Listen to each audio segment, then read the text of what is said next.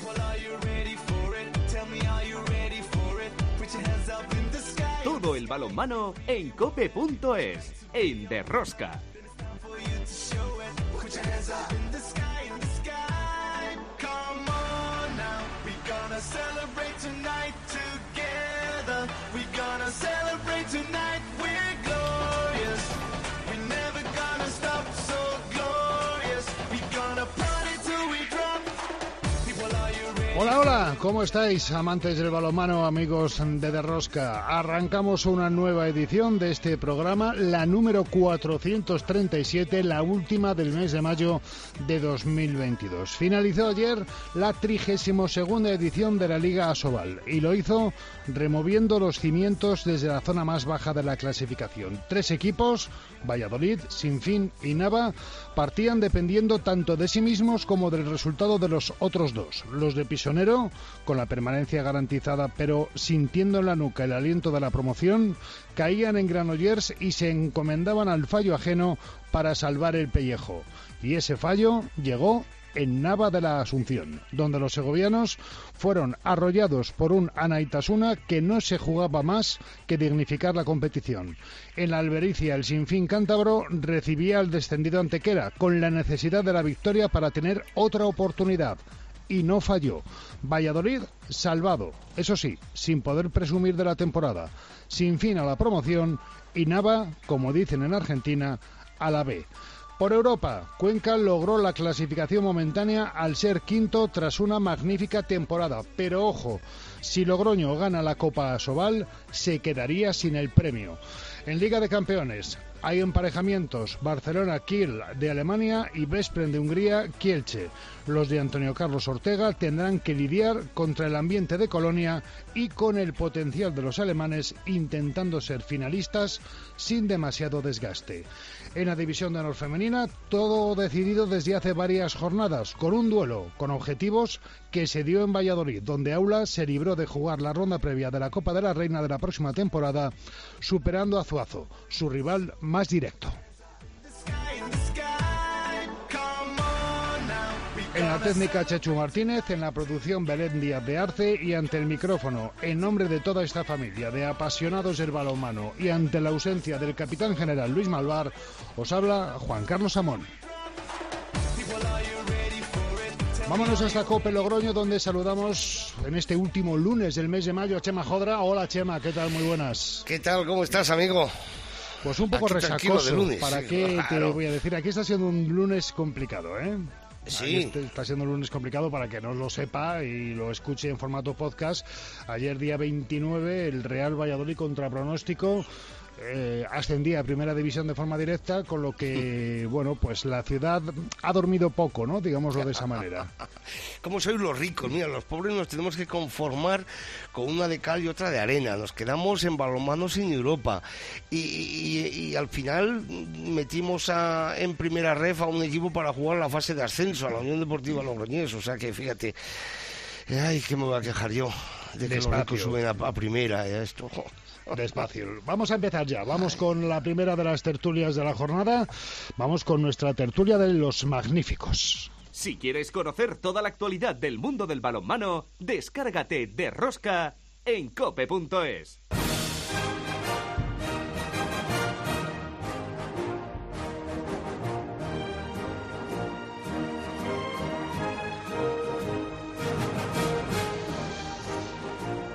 Saludamos en esta primera tertulia de nuestro programa a Alfredo Domínguez, director de A la Madera. Hola Alfredo, ¿qué tal? Muy buenos días.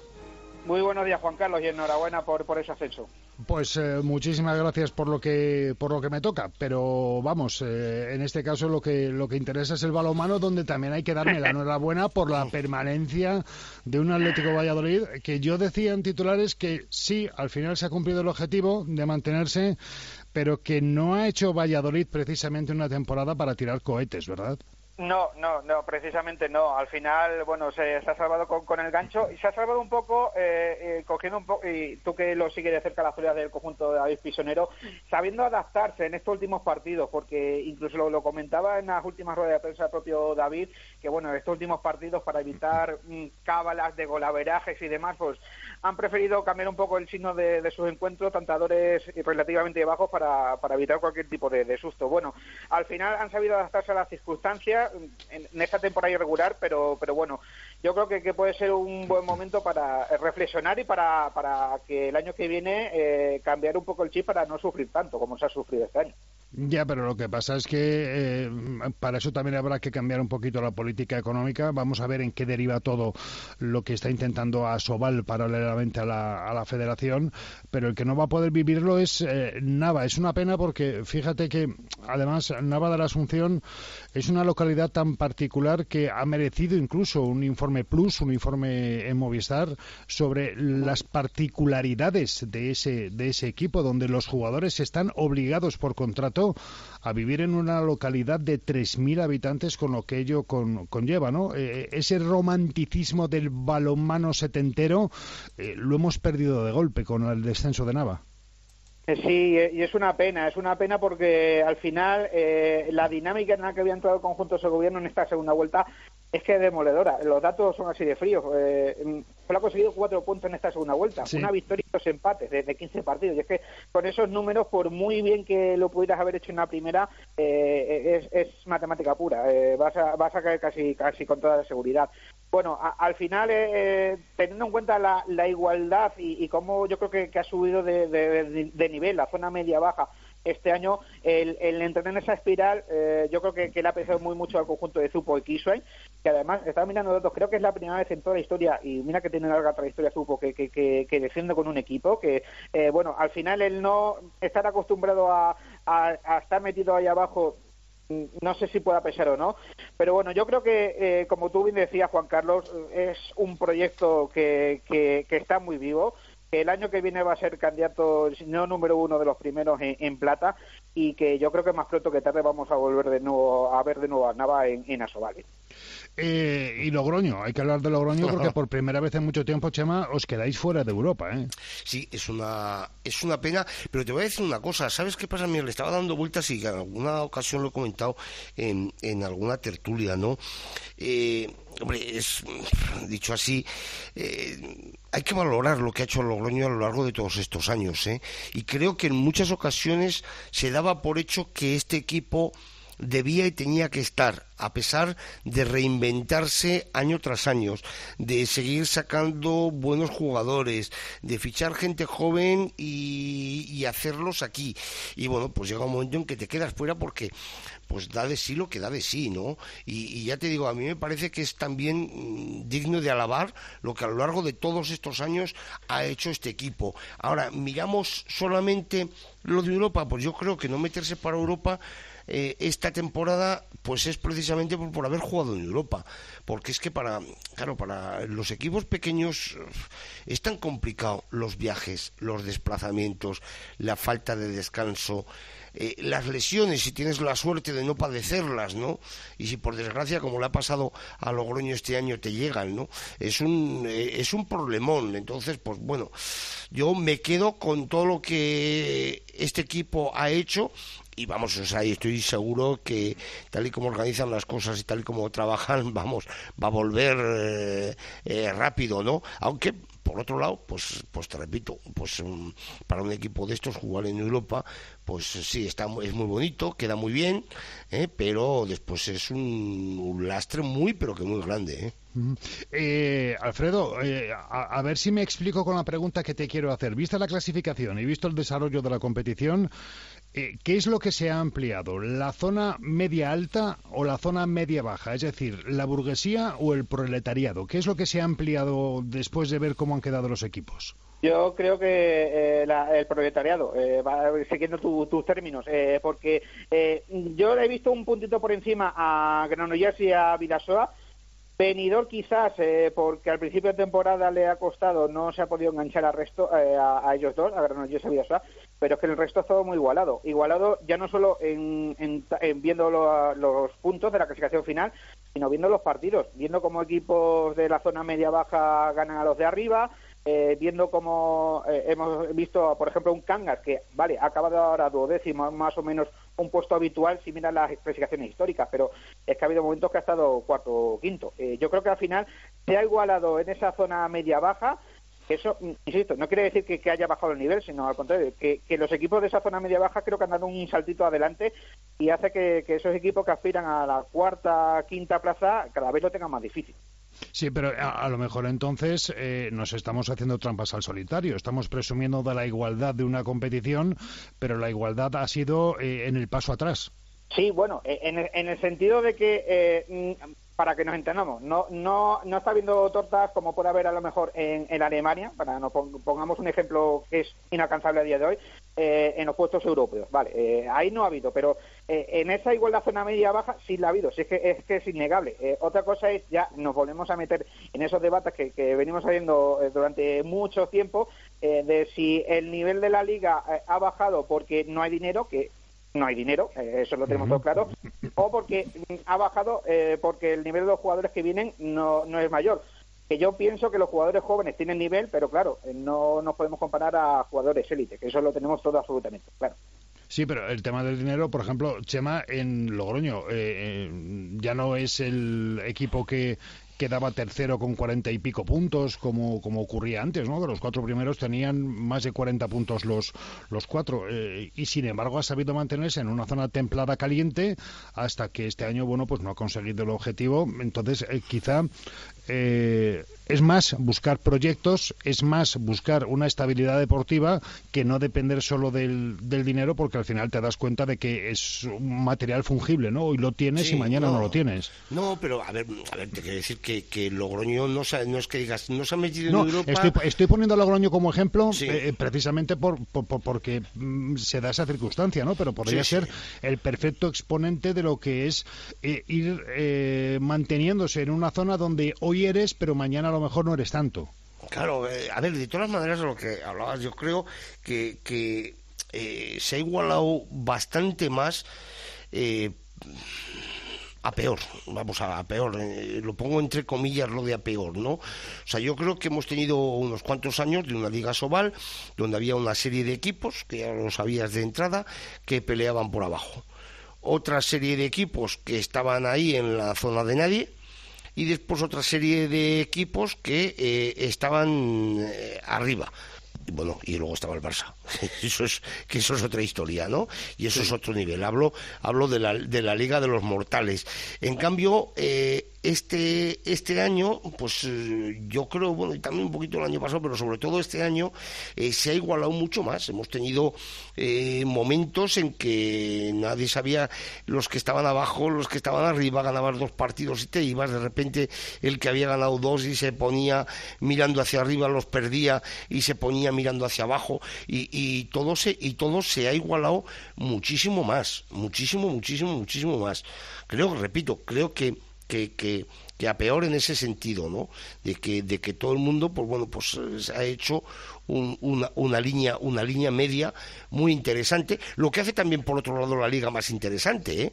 porque también antes eh, teníamos muchos partidos en los que prácticamente, salvo algún desastre que se podía dar en algún fin de semana, eh, pues prácticamente podías hacer la quiniela y acertar todo, ¿eh? de, de quién ganaba y quién no ganaba.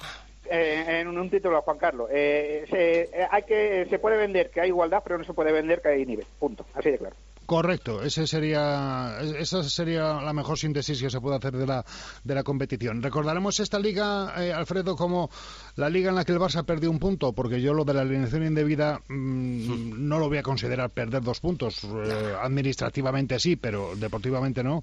Pero aquella liga en la que el colista le quitó un punto al Barça, ¿la recordaremos así? ¿La podríamos definir con ese titular? Sí, perfectamente, porque el hecho, y vale, por mucho que haya que poner en cuarentena ese partido de que está a mitad de la eliminatoria eliminatoria de los cuartos de la Champions y que fuera prácticamente como medio filial, pero eh, teniendo en cuenta el nivel y el potencial que tiene el Barça, tanto el primer equipo como incluso el segundo en, plata, eh, que pierdas, eh, pierdas un punto ante el ante el colista ya defendido, incluso que podrían haber sido dos por, por cómo fue ese partido, hay que hay que ponerlo en, en, claramente qué es lo que ha pasado. Y yo creo que debe ser un aviso a lo que pueda pasar dentro de, de tres fines de semana en la Final Four, que sí, Recordemos que el Barça es actual campeón de Europa, que ha hecho muy buena Champions, pero a mí me da mucho miedo ese partido de semifinales ante el Kiel, eh, pese a que tú, Juan Carlos, el pasado lunes decía que, puede que no hubiera habido esa semifinal y al final sí salió. Eh, pero yo tengo mucho tengo mucho miedo de ese partido y vamos a ver cómo prepara el conjunto de Antonio Carlos Ortega estas tres semanas ese partido vital del día 18. No, si yo lo.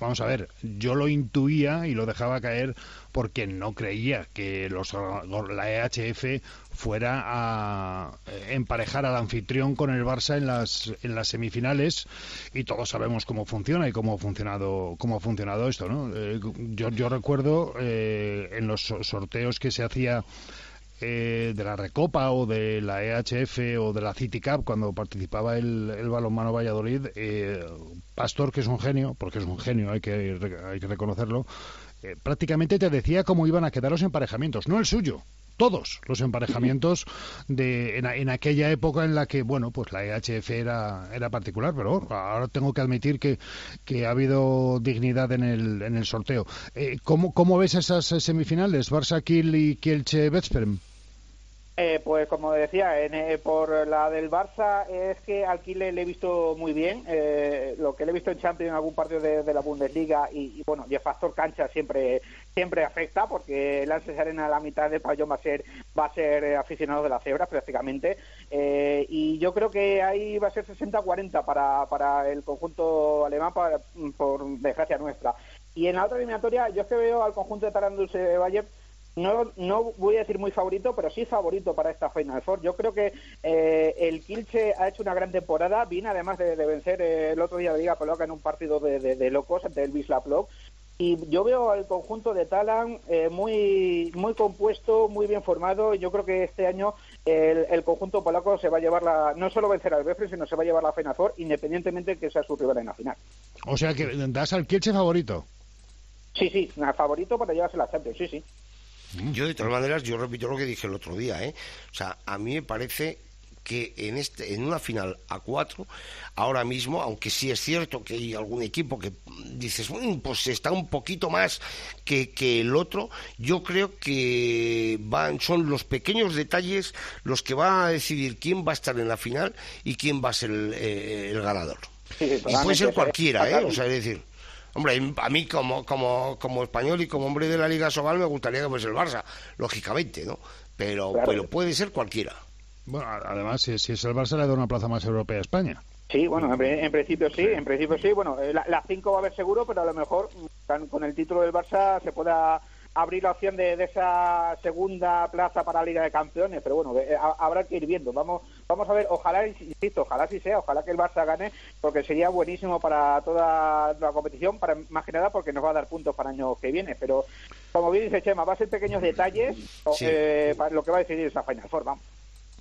Bueno, pues eh, iremos, iremos viéndolo. Recordemos que tercer fin de semana del mes de junio, la Final Four en el Lanxess Arena, en Colonia, como viene siendo ya, como viene siendo ya habitual. Eh, Alfredo Domínguez, director de A la Madera, muchísimas gracias por haber estado con nosotros en esta primera tertulia de los magníficos. Muchas gracias, amigo. Hasta la próxima. Un abrazo. Un abrazo.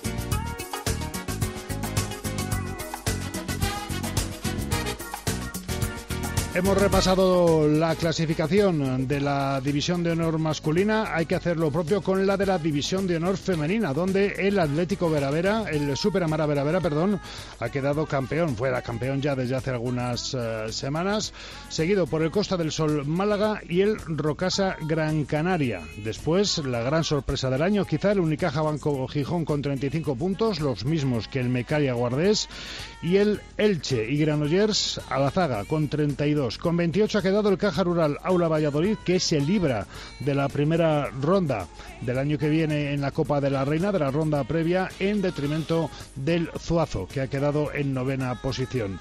Los resultados, Málaga 23, Unicaja Banco Gijón 22, Rocasa Gran Canaria 27, Amara Vera Vera 33, San Quirce 27, Zonza más Lanzarote, Lanzarote 27, Caja Rural 33, Zuazo 28, Porriño 37, Granollers 40, Salud Tenerife 23, Guardés 34 y Morvedre 23. Elche 23. Es el momento de repasar también la firma invitada de la semana. Hoy todo un lujo contar con Víctor García Pillo. Hola Víctor, ¿qué tal? Que muy buenas. Hola, buenos días Juan Carlos, buenos días. ¿De qué nos vas a hablar hoy? Bueno, vamos a hacer unas pequeñas reflexiones relacionadas con dos facetas del juego que, en mi opinión, pues están poco valoradas y en caída libre. Pues vamos con ello. Se aprecia últimamente un preocupante descontrol en el juego de ataque y cada vez menos importancia a la consideración que se da al juego defensivo. En mi opinión, ambas cuestiones están tomando una deriva errónea que transmite un, un enfoque distorsionado de la filosofía de nuestro deporte, tanto en los objetivos como sobre todo en los medios utilizados para conseguir esos objetivos. En definitiva, se está produciendo una deformación del juego en sí mismo. Recientemente presencié una locura de partido que discurrió por una auténtica hemorragia de ataque sin control de los dos equipos. Contraataque directo, contraataque en segunda oleada, contragol, recontraataques sucesivos y, en el mejor de los casos, ataques posicionales de no más de 15 segundos. Fue tal la orgía de juego rápido que llegué a casa con curiosidad casi compulsiva por averiguar el número de ataques que se habían realizado y el resultado fue devastador. En el primer tiempo habían jugado 34 ataques por equipo, o lo que es lo mismo, 68 ataques en 30 minutos, con numerosas pérdidas de balón que automáticamente se convertían en nuevas contras del rival.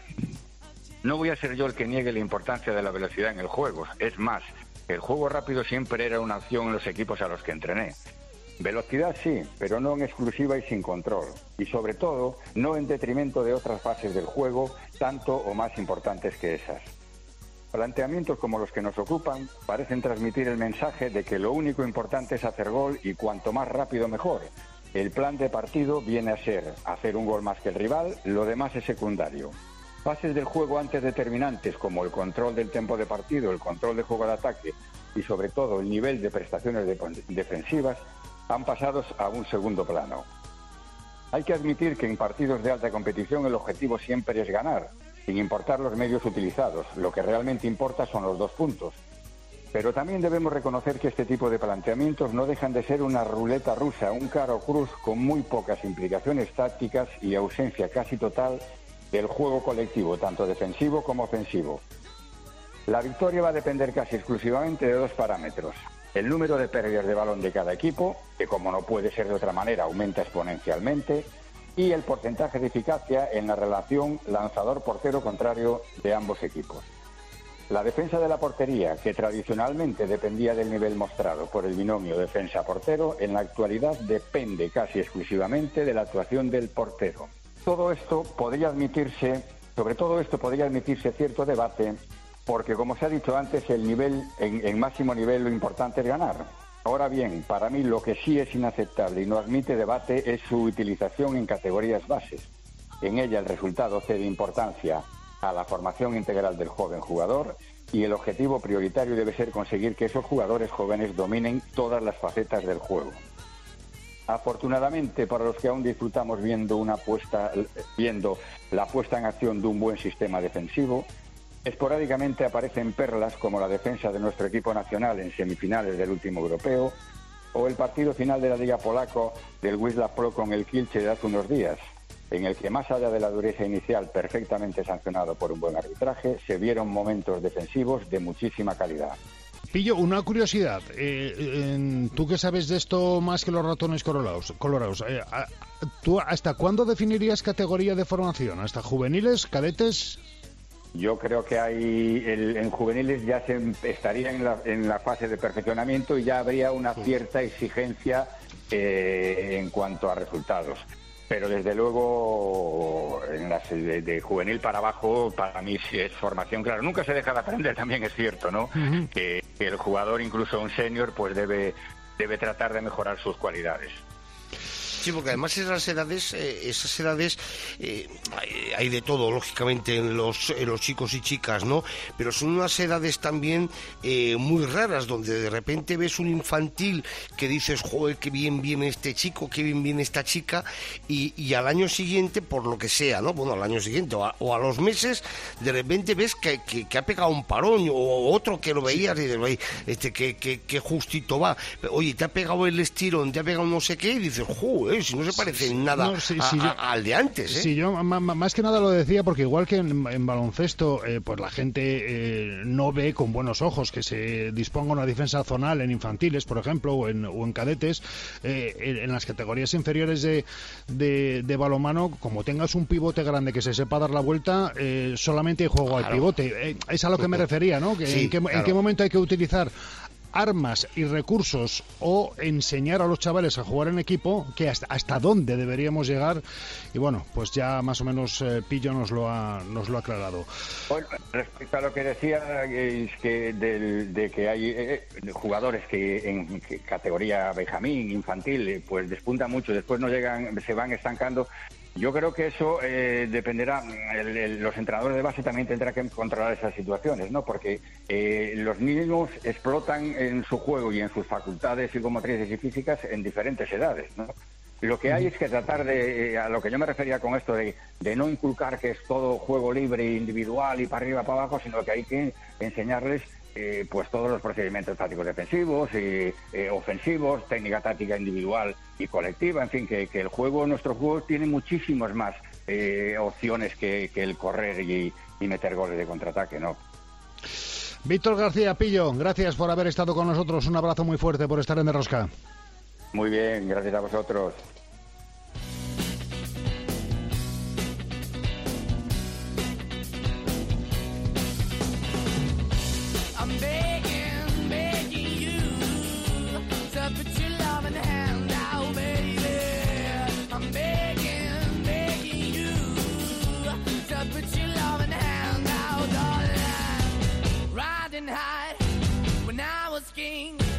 Tras eh, más de, 20 años en categoría élite y a sus 43 eh, años de edad, Diego Camino ha decidido que este año era el último. Además, un año muy complicado para él con una lesión que le ha, imagino, hecho reflexionar durante muchas horas en la soledad de la recuperación. Llegó a la Liga Sobal de la mano del Teucro allá por la temporada 2001-2002 y lo deja en el Recoletas Atlético Valladolid en la temporada 21-22 después de haber pasado por el eh, Villa de Aranda. Ha jugado 293 partidos anotando 669 goles. Diego Camino, ¿cómo estás? Muy buenas. Hola, buenos días. Bueno, eh, se acabó, no hay, no hay marcha atrás, no hay, no hay posibilidad de reflexión ni, ni de cambio de opinión, ¿no? No, no, no, la reflexión es, es previa y, y la decisión y la decisión también es una decisión meditada, no, no tomada en caliente, por supuesto, y, bueno, eh, desde la tranquilidad y, el convencimiento de que ha llegado el momento de, de parar, ¿no? Y, de pasar a una etapa diferente. Eh, no es muy normal la longevidad con la que tú has estado compitiendo al máximo nivel eh, en tu posición, además, ¿no? Sí, sí, sí. En otras posiciones es un poco más eh, habitual, aún siendo una edad ya bastante avanzada, ¿no? Para, para competir al máximo nivel. Pero, pero bueno, me considero una persona que ha, ha tenido también bastante suerte con, con las lesiones. tuve otra lesión exactamente igual eh, en la otra rodilla, pero bueno, eh, han sido dos lesiones en un, en un periodo de tiempo tan largo. Eh, al final son 25 años jugando al máximo nivel y, bueno, me considero un, privilegiado el, el haberlo podido hacer hasta hasta ahora mismo y haber podido ser yo el que el que ha decidido eh, parar también. Mm, oye, Diego, ¿y qué día es el que definitivamente dices hasta aquí, eh, lo dejo? Bueno, la última vez que ya renové con, para jugar una temporada más eh, fue justo antes de, caer lesionado, pues ya un poco eh, lo vislumbraba, ¿no? Los últimos años, pues bueno, siempre debido a, lo a gusto que, que, estoy en Valladolid y dentro del club, que con el cuerpo técnico, con el cuerpo médico, bueno, pues con todos los estamentos, ¿no? En el, por supuesto con mis compañeros, pues bueno, siempre ha sido eh, alargar un poco más y, también estaba disfrutando mucho y, me encontraba muy bien. Y, y, aún en esa última renovación, pues ya, ya había un alto porcentaje de, que iba a ser la última, ¿no? Y luego es verdad que, que bueno, el, el año que he pasado ha sido realmente complicado eh, en muchas facetas y y ha llevado un desgaste extra que, bueno, que, yo creo que, me ha llevado a esa conclusión de, de, decir que, era el momento, ¿no? primero he estado muy focalizado en, en la recuperación y en pelear todo lo que pudiera para intentar llegar a ayudar al equipo en este final de temporada que, que también era muy complicado y, bueno eh, he podido hacer tanto una cosa como la otra y, estoy muy muy contento de haberlo podido hacer Oye, y durante todos estos meses de recuperación que has tenido, eh, uno, ¿qué se le pasa a uno por la cabeza? ¿Piensa solamente, exclusivamente en recuperarse o va reflexionando, va confeccionando su propia historia y se va dando cuenta de que quizá el cuerpo mm, te esté lanzando señales de que va siendo momento de, dar un paso al lado? Sí, es un poco, bueno, un poco todo, ¿no? Son un cúmulo de circunstancias. Eh el cuerpo, bueno, pues sí, te da señales, ¿no? Pero no, no en forma de, esta lesión, ¿no? Eso ya va, avisando, ¿no? También es verdad que he hecho todo lo posible por cuidarme al máximo y, por estar en las mejores condiciones posibles. Y, bueno, es más un tema también de desgaste, ¿no? El, cuerpo, eh, pues tienes, eh, lógicamente, después de tantos años, pues eh, dolores, molestias, ¿no? Pero pero bueno, la, la, lesión en sí eh, eh, ha llevado un proceso bastante normal, eh, aún con una eh, recaída dentro de, las posibilidades que había, que, estaban encima de la mesa. Y, y bueno, se ha podido superar también y, y, bueno, ese es un aspecto más. Quiero decir que no, no creo que haya sido algo fundamental y más allá del desgaste que, ha conllevado el, poderlo superar y, volver al máximo. Oye, eh, un, bueno, Diego, buenos días, un saludo desde, desde Logroño. ¿Has tenido, el momento en que lo estabas eh, pensando, en que, en que dudabas, has tenido muchas contradicciones?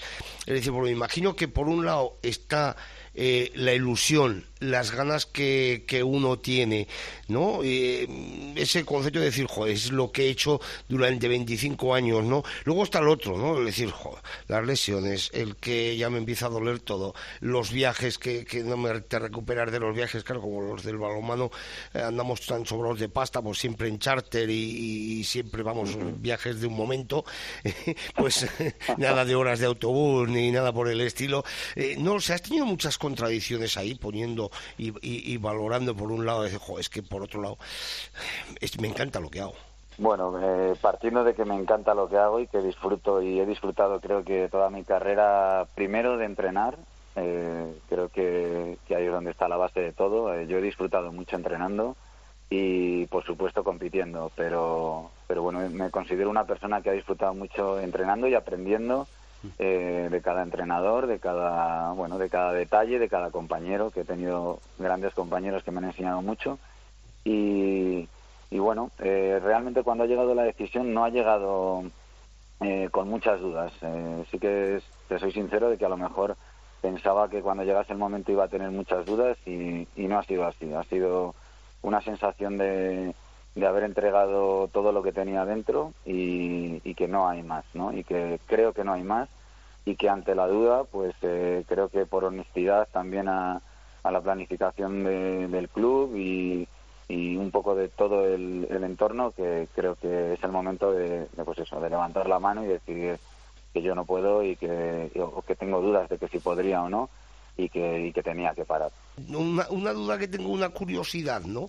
Eh, a lo largo de 25 años uno, uno piensa cuando, cuando mira el, el, listado de equipos que se va a encontrar con alguien que ha estado en un montón de sitios, eh, pero, pero tú me da la sensación de que eres un tío de echar raíces, ¿no? Sí, sí, sí, sí. No, sino realmente a mí los cambios, bueno, han sido por circunstancias muy concretas y, y bueno, eh, de mucho peso, ¿no? Eh, ¿no? No he sido una persona que para bien o para mal eh, haya cambiado de, destino, de, equipo, ¿no? Yo, de allí donde he estado, pues me he sentido muy identificado, más allá de, del rendimiento deportivo, de una temporada deportiva, ¿no? creo que, que, también es importante formar parte, intentar ayudar en, en todos los ámbitos posibles y, bueno, también me he sentido muy bien tratado en, en todos los equipos donde he estado, desde el primero hasta el último, desde el balonmano más eh, humilde eh, hasta el balonmano más de élite que he podido llegar a, disfrutar, ¿no? Entonces me siento un gran privilegiado también por haber conocido muchas facetas del balonmano y, y considerarme, pues eso, eh, un, jugador que, ha recorrido todas las etapas del balonmano español y, muchos momentos de, todo tipo, ¿no? Eh, Diego, ¿cuándo encuentras eh, al balonmano o, o cuándo el balonmano te encuentra a ti? ¿Cómo fue aquel primer día? Me encuentra de casualidad o nos encontramos de casualidad.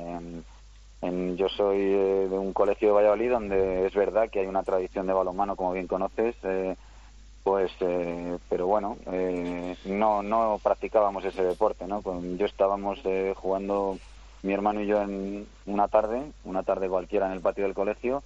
Mi madre es profesora de ese colegio no de, la enseñanza de Valladolid. Y la estábamos esperando a la salida de una reunión. Había unos equipos que les faltaban niños para completar un entrenamiento y el entrenador que había, que luego fue mi primer entrenador, pues nos dijo tanto a mi hermano, que nos acabamos dos años, es dos años menos que yo, Alberto, y nos dijo que si nos incorporábamos al entrenamiento y pues ahí, sin quererlo, fue el enganche que nos ha, que nos ha, bueno, al final nos ha convertido en amantes del balonmano a toda la familia, de manera casual. Con el paso de los años le pagaste unas cañas al entrenador aquel, digo. Bueno, siempre se lo recuerdo. Eh, siempre se lo recuerdo porque ahora nos hemos vuelto a encontrar en Valladolid. Eh, no hemos perdido el contacto eh, y fue mi, mi primer entrenador y, vamos, es Javier Colmenero. Y, y, bueno, él fue mi primer entrenador en, esto del balonmano y, y, lo recuerdo perfectamente y esa primera tarde la recuerdo perfectamente también. ¿Y, tu llegada a la élite, tu llegada al, al balonmano senior, podríamos decir, también lo recuerdas? ¿Cómo fue, en qué momento te dieron la primera oferta, cómo llegaste a tu primer partido oficial en máxima categoría?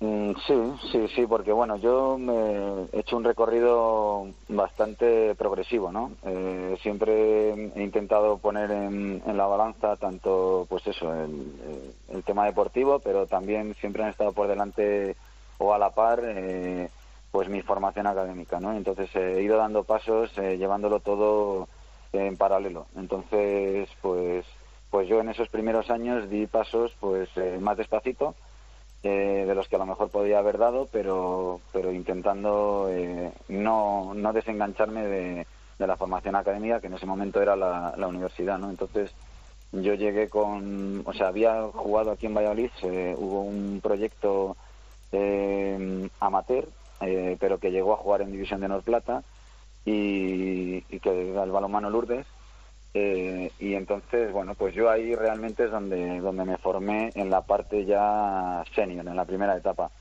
Luego eh, el club ya no, no tuvo mucho más recorrido y, y yo llegué a Chapela, en Galicia ya, a, en la división de Norplata también. Y de allí hice una temporada, eh, de la cual recuerdo, tengo grandes recuerdos y buenísimos y de ahí pues es cuando debuté en, el Teucro, me ficha el Teucro para, para jugar en Asobal.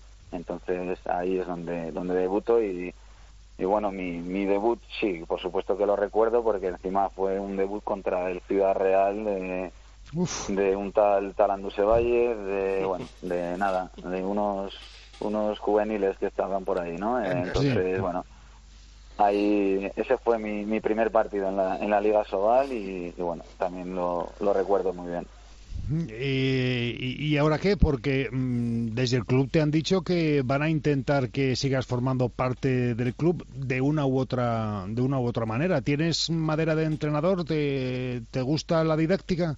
Sí, me gusta. Eh, sí, sí, sí, es algo que me gusta, pero bueno, o sea, te digo que me gusta porque siempre me ha gustado ayudar y apoyar tanto a mis compañeros jóvenes, ¿no? Como, como a cualquier que, que lo ha necesitado, ¿no? También la posición de central te, te, eh, te hace tender hacia ello, ¿no? A, un poquito más de comunicación, de coordinación, de, también de contacto con el, con el técnico en cuanto a, a procedimientos, a, a, cómo, a cómo ver el ataque, ¿no? En este caso. Y, bueno, sí me gusta, me gusta y siempre me ha, me ha despertado curiosidad, pero bueno, es verdad que solo lo he, lo he realizado con, con equipos de, de base, con equipos de niñas. O sea que te vamos a seguir viendo por Huerta del Rey seguro, ¿no? de alguna u otra manera, seguramente, pero vamos, tampoco, no lo sé, ahora mismo no, acabamos de terminar eso, hemos llegado hoy a las eh, cuatro, cuatro y media de la mañana de, de viaje y imaginaros que de estos viajes fantásticos que comentábamos. Sí. Y, y bueno, ahora será el momento de reflexionar y de ver cómo compaginamos todo, ¿no? Vida familiar, laboral y, y el balonmano que, que, siempre estará ahí, de una manera u otra, por supuesto que siempre estará ahí. Oye, para terminar, te quería preguntar eh, por dos cosas en una pregunta. Una, por la Liga Sobal como concepto general y otra por la temporada del Atlético Valladolid eh, que te ha tocado vivir prácticamente un 65%, 75% desde, desde la camilla del fisio. Eh, ¿Cómo ves la temporada Sobal y cómo has visto la temporada en particular del Atlético Valladolid? Yo la temporada de la Liga Sobal eh, veo que, bueno que, que, va avanzando, eh, que va avanzando en el nivel de, los equipos. Creo que, por ejemplo, los equipos a, nivel económico y con las limitaciones que, por supuesto tienen, creo que están dando pasos eh, estables, que, creo que es muy importante. creo que en los últimos años es rara la, el, el, club que haya tenido problemas. Eh, para, para cumplir con, con los compromisos, que creo que es el, el primer paso que tiene que haber y luego es verdad que, pues, que hay mucho camino por hacer, que estamos eh, por detrás de las grandes ligas, por supuesto, pero también es verdad que cuando los equipos que están en competición europea están eh, compitiendo, eh, quitamos al, al, Barcelona, por supuesto, eh, bueno, eh, yo creo que, que, también están creciendo a nivel europeo. Creo que los, los equipos de la liga que están en esas competiciones eh, también están creciendo hacia arriba. Y el resto de, clubes creo que también están dando pasos hacia adelante. Eh, tanto es así que, por ejemplo, eso, ahora hay equipos que, que han estado peleando por, por ligas, por, perdón, por la permanencia y han fichado a jugadores a jugadores que han venido de equipos de Champions. Es verdad que con condiciones diferentes, especiales, pero no se han ido a otros equipos de otras ligas, sino que se han venido a, a nuestra liga y podrían haber sido a otras ligas, ¿no?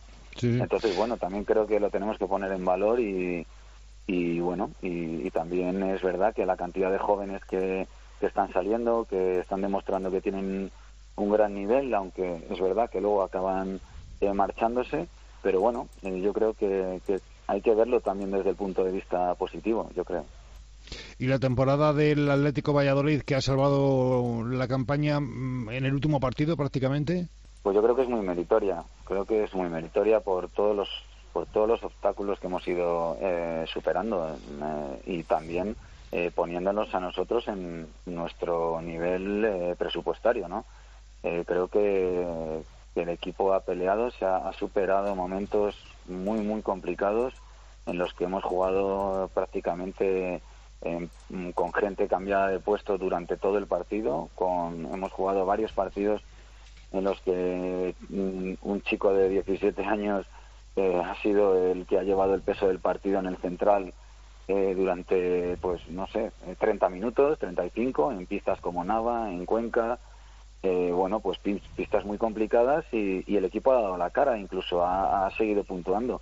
Entonces yo creo que, que, bueno, que nuestra medida real eh, se ha podido ver cuando hemos podido estar todos, ¿no? Y, y, hemos podido, pues, imprimir esos ritmos de partido que, que también estaba la plantilla preparada para eso o diseñada para eso y hemos podido hacer también grandes partidos como el que pudimos hacer aquí contra, contra la de Mar, ¿no? Entonces, bueno, eh, yo creo que, el equipo ha hecho una temporada meritoria. Es cierto que, hasta el último día, pero, pero bueno, que, que no, no por ello carente de mérito, yo creo. Y termino, eh, un partido que no vas a olvidar nunca y el jugador con el que más ilusión te ha hecho enfrentarte. Uf, esa es, esa es muy difícil, muy difícil, no sé. Partido que no voy a olvidar nunca, no lo sé quizá, aquel debut contra Ciudad Real, quizá, seguro. Sí, sí, puede ser, puede ser. Sí, eh, ese debut, eh, jugar aquí en, en, Valladolid con pues con Aranda, un, un primer partido de, de una Liga Sobal, eh, por el hecho de que, de que jugaba aquí en Valladolid. ha habido también partidos, el, un partido que nos dio el ascenso con Valladolid en, en Irún, eh, bueno, eh, ha habido muchas experiencias también por eh, jugar contra grandes jugadores. He jugado contra mis ídolos, como han podido ser Richardson o ha podido ser Raúl González. Bueno, pues, pues creo que, vamos, esos, esos momentos, tanto a nivel personal como colectivo, creo que, que sí que, se, se, quedan ahí, pero es que son muchos, son muchos. Bueno, pues eh, dejas el balonmano en activo, pero no dejas el balonmano. Seguro que vas a estar vinculado a él, aunque sea como aficionado, como abonado del Atlético Valladolid o del club que, quieras, y seguro que también te vamos a seguir viendo por eh, esas pistas, pues viendo balonmano, que es lo que realmente a ti te, te gusta. Ya han sido 25 años de practicarlo a primer nivel y creo que los músculos empiezan a necesitar un proceso de recuperación. Diego Camino, muchísimas gracias por haber estado con nosotros y que la vida te vaya muy, muy, muy bonita. Muchísimas gracias por la llamada y, por vuestro, vuestro aprecio. Muchas gracias. Un abrazo. Un abrazo y suerte.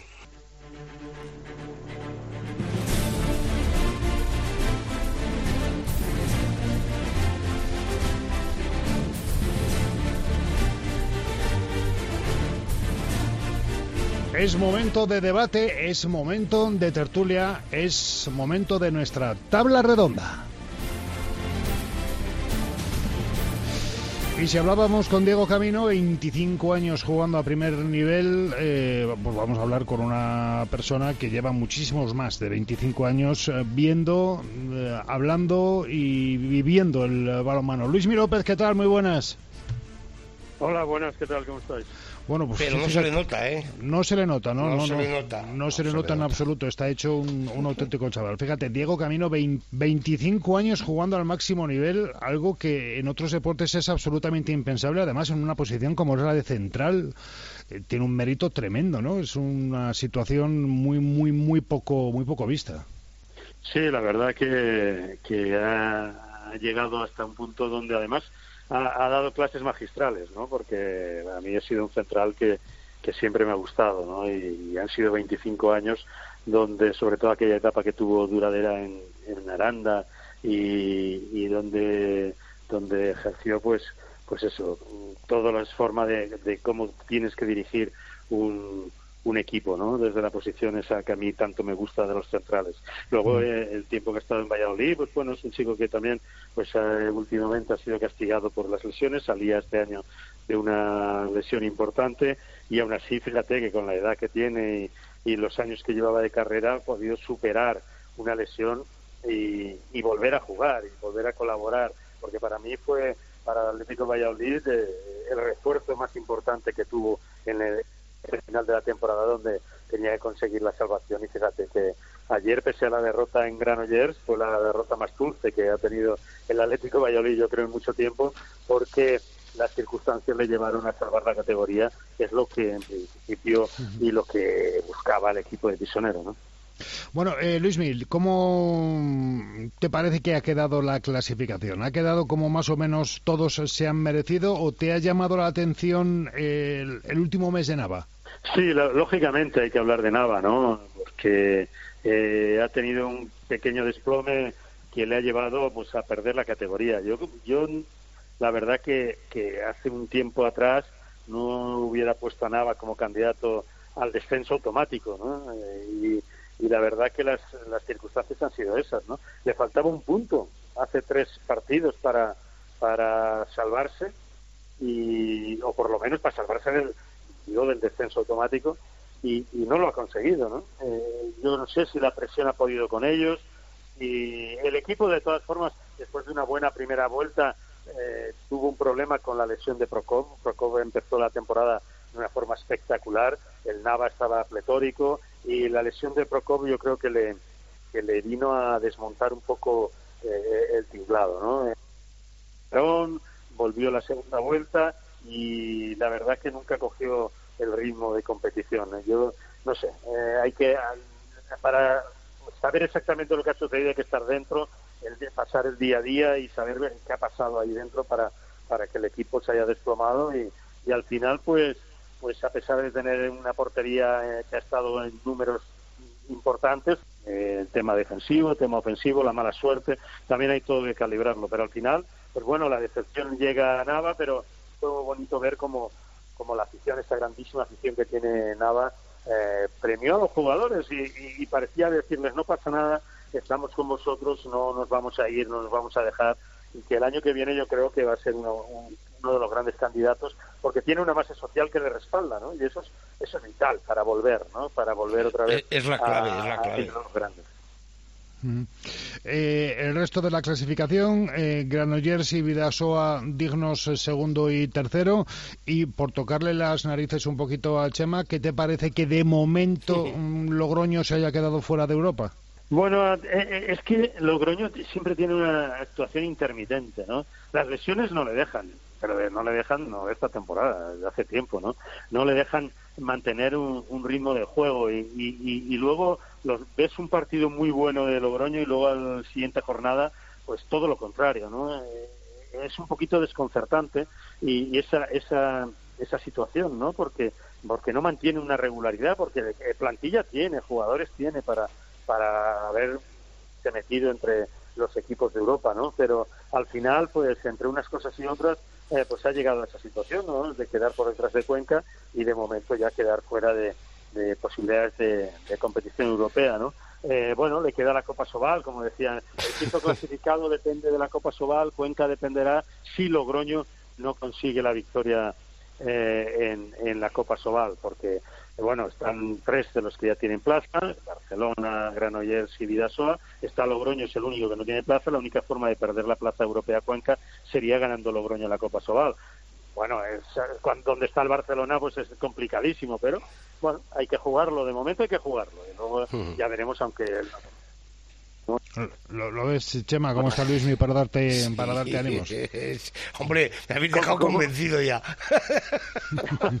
bueno, pero es que es así, ¿no? La realidad dice que el Barcelona sí, no, no, no, no, aunque, aunque esta temporada, lógicamente, ha tenido resultados más ajustados. Una Copa Sobal que viene, que para Carlos Ortega y su equipo es de preparación de cara a la Champions League. Tiene esos dos partidos de Copa Sobal, luego el amistoso de Celje y, y ya la Champions, que es eh, el gran objetivo del Fútbol Club Barcelona siempre, ¿no? En todas las temporadas. Pues bueno, vamos a ver si a lo mejor pues llega un poco distraído en ese sentido y, le pueden sorprender, ¿no? Y, bueno, vamos a, hacer todos los partidos se tienen que jugar. Por lo mm. tanto, vamos a ver lo que da de sí ese Barcelona-Logroño y, a partir de ahí lo que pueda suceder en la, en la Copa Sobal. Y luego me decías, me preguntabas también del Granollers. Bueno, el Granollers al final, en, un final de temporada que parecía que tanto Vidasoa como Granollers iban, iban tropezando y iban, eh, iban cambiando la posición de segunda plaza, pues al final Granollers ha conseguido, yo creo que también merecido, eh, ha conseguido esa segunda plaza. Para mí es uno de los que más me gusta eh, cómo juega, ¿no? Eh, Antonio Rama pues tiene una forma de jugar a balomano que de cara al espectador es, maravillosa. A mí me encanta ver jugar a Granollers, la lástima es que varios jugadores se van y bueno, pues va a tener que, que buscar soluciones, ¿no? Hay que ver que ya tiene fichado a David Roca, eh, como zurdo. Alex Márquez no ha dado mucho de sí porque con las lesiones siempre marcan el camino de Alex, desgraciadamente. Y, bueno, eh, el puesto de Chema Márquez pues tendrá que tener más, eh, más minutos eh, Gurri, Jan Gurri, que para mí tiene un futuro muy prometedor.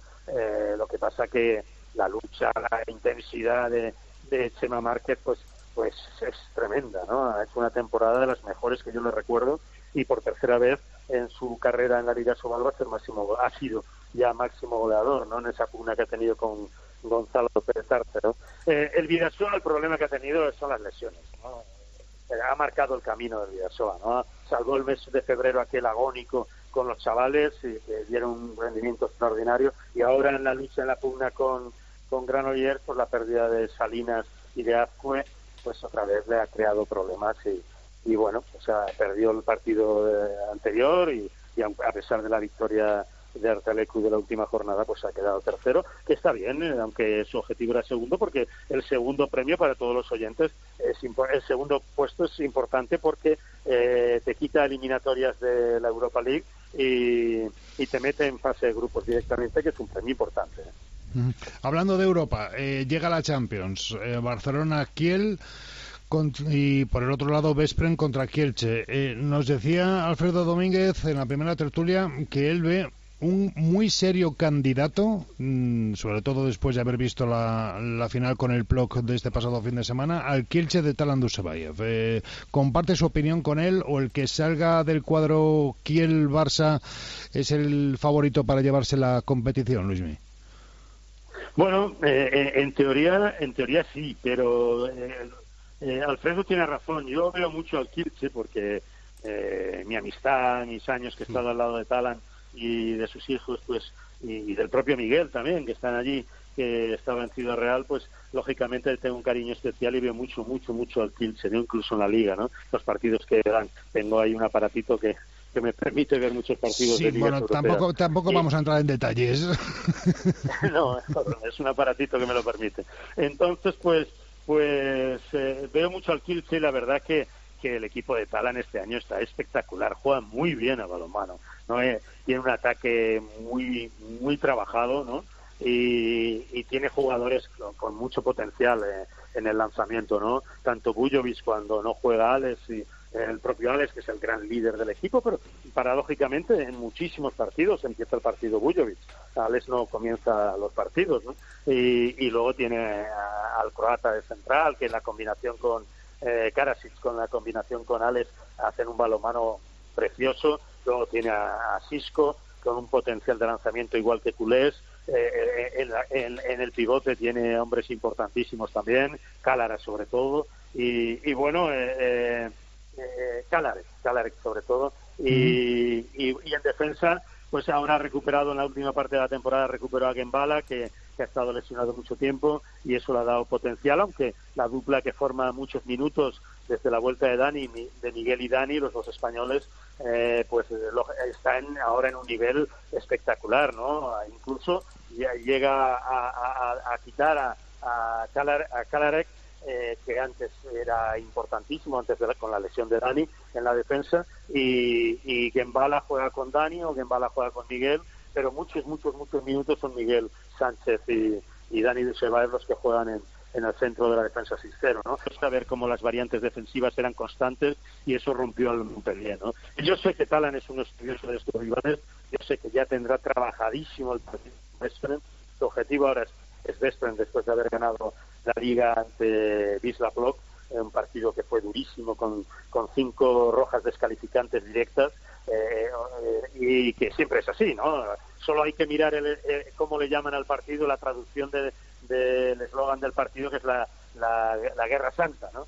Ya se puede intuir que va a ser ese partido, ¿no? Y este, en esta ocasión, árbitros croatas dirigieron el partido tuvieron cinco rojas descalificantes, tres por Wisla Block y dos por por eh, eh Bueno, pues lo que decía, tendrá trabajadísimo el partido frente a Vespre, no será fácil, pero es un equipo fuerte, un equipo importante. Pero, pero hablar de Kiel, de Kiel y, Barça como favoritos, pues sí, yo a Barça siempre le meto, aunque aunque es un equipo en construcción del estilo de, Carlos Ortega y se ve en la obligación. se tiene la baja de Pekeler que va a ser más que importante, tanto en defensa como, como en ataque, y sobre todo también en el, contra seis que hace Gifo. Ahí los dos pivotes, Vinsek y, y, Pekeler, le dan un potencial extraordinario. Yo ahora he visto a, Kiel, a Kiel hacer el 7 contra 6 sin Pekeler y se tiene que desdoblar Duniak, con lo cual es más castigo para Duniak, o bien, o, bien otro jugador. Sobre todo lo ha hecho Duniak cuando yo le he visto los partidos. Y, bueno, ya es distinto, ya no es lo mismo, ¿no? Entonces, vamos a ver lo que da de sí el partido y, bueno, yo le doy muchas opciones a, con la baja de Pekele le doy más opciones al Barcelona que antes con Pekele, el Kiel, y, pero eh, juega factor campo el Kiel, eh, entonces eso siempre es un plus, ¿no? Un plus de, de animosidad y de intensidad, etcétera, ¿no? Pero pero bueno, vamos a ver si el Barcelona es capaz de, soportar esa presión eh, deportiva y, social de la hinchada alemana y, consigue estar en la final, sea contra Kiel, eh, Kielce o, sea contra contra Vespren. Yo te digo una cosa, al estilo del Barça, iría mejor jugar en la final contra contra Vespren. Eh, eh, para, terminar, Luis, una pregunta más. Eh, ¿Qué semifinal va a exigir más desgaste a quien pase a la final? ¿La del Barça o la del Kielce? muy parecido, ¿eh? Muy parecido. Muy, muy parecido porque si pasa Kielce se tendrá que matar para ganar a Vespren, ¿eh? Y, y Vespren va a luchar mucho para ganar a Kielce. Y Barcelona para ganar a Kiel en el entorno del, de Lances Arena pues va a tener que sufrir mucho. Bueno, ahora, ahora estoy dudando. ¿La primera semifinal es la de Barça? Sí, creo que va, va, por arriba a Barça, sí. Barça va por arriba y eso es importante. Eso siempre lo tenían muy estudiado en Ciudad Real con Talan, yo siempre lo hablaba mucho y Talan lo tenía muy claro. El que juega la primera semifinal tiene muchas más garantías porque el jugador luego que gana la segunda semifinal acaba muy tarde, entre la, el subidón que tienes porque ha ganado, vas a cenar al hotel y no te duermes hasta las 4 de la mañana. ¿no? Eh, el anterior semifinal tienes toda la media tarde para, para bajar el subidón y cenas a la hora más prudencial y te acuestas y aunque te cueste un poquito dormir, te duermes antes y descansas mejor. Y eso es importante, ¿eh? eso es importante y ahí esa ventaja eh, diría Talan siempre, que a mí me lo decía, el que juega y gana la primera semifinal tiene ventaja con respecto al que gana la segunda semifinal. Bueno, pues yo creo tanto en Talan que vamos, lo dejo así, también caer aquí. Y, pues y, si me permites una cosita, antes de terminar, mi aplauso, mi aplauso para Chema Rodríguez porque ha dado un éxito espectacular al balomano portugués y al Benfica en particular, primer triunfo continental del Benfica en su historia, eh, da un paso adelante, es un golpe en la mesa de Chema Rodríguez como entrenador. Eh, el Benfica juega de maravilla y también mi aplauso a Sergei Hernández que ha entrado ya en la élite después de esos dos partidos espectaculares al máximo que ha realizado ah, con el Benfica en la Final Four de, de la Liga Europea, ¿no? Sergei y Chema han dado un puñetazo en la mesa y han dicho aquí estamos para que estamos totalmente de lleno ya en la élite europea. Es un portero soberbio, soberbio. Sí. Espectacular. Lo, que tiene es que España tiene a tres soberbios porteros y ahora de momento están Gonzalo y Rodrigo, pero sepamos, y que sepan todos los aficionados, que es un momento puntual, sucede algo con Gonzalo, sucede algo con Rodrigo, Sergei Hernández está a un nivel continental extraordinario extraordinario. A mí me gusta. Además, yo te digo una cosa, tiene ese, ese estilo sobrio, que parece, como decía Lorenzo Rico, sin darse importancia. Tiene una calidad técnica. A mí, Juan de Dios siempre me decía, mi gran amigo Juan de Dios, al que he hecho muchísimo de menos y que, descanse en paz, y que hoy, precisamente en Villa de Vallecas, inauguran un pabellón con, con su nombre, con el nombre de Juan de Dios. Eh, precisamente decía Juan de Dios, viendo a Sergio Hernández, que tenía una calidad técnica extraordinaria como portero. Y, y hecho no está en sus actuaciones, ¿no? Es un portero espectacular, maravilloso, pero en España tenemos tres, tres maravillosos porteros a, nivel continental, a nivel europeo, a nivel mundial. Bueno, pues le va mano español, que sigue sin lugar a dudas eh, sumando aspectos positivos, aunque sea fuera de nuestras eh, fronteras. Luis Mi López, gracias por haber estado con nosotros. Eh, cuídate mucho. A vosotros, un abrazo hasta siempre. Un abrazo, Luismi.